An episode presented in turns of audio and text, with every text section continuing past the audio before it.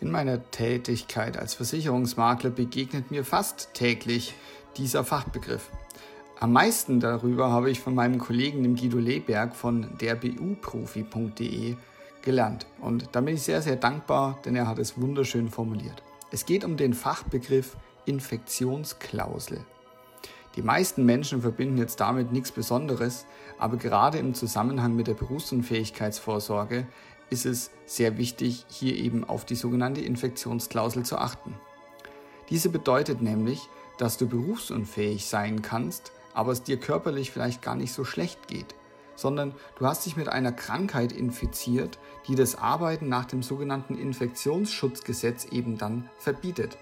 Es betrifft jetzt besonders medizinisches Personal wie Krankenpfleger oder Krankenschwestern oder Altenpfleger, natürlich auch Ärzte, Hebammen oder eben Menschen, die mit der Nahrungsmittelproduktion zu tun haben. Denen kann sowas passieren und dadurch gibt es eben ein sogenanntes Tätigkeitsverbot und du bist ansonsten vielleicht bumpergesund, aber darfst aufgrund vom Infektionsschutzgesetz eben nicht mehr arbeiten. Und das ist ein Fall für die Berufsunfähigkeitsversicherung, die hier eben leisten sollte. Hättest du es gewusst? Und mich würde jetzt interessieren, welchen Fachbegriff musst du denn in deinem Beruf ständig erklären? Ich bin gespannt auf eure Antworten.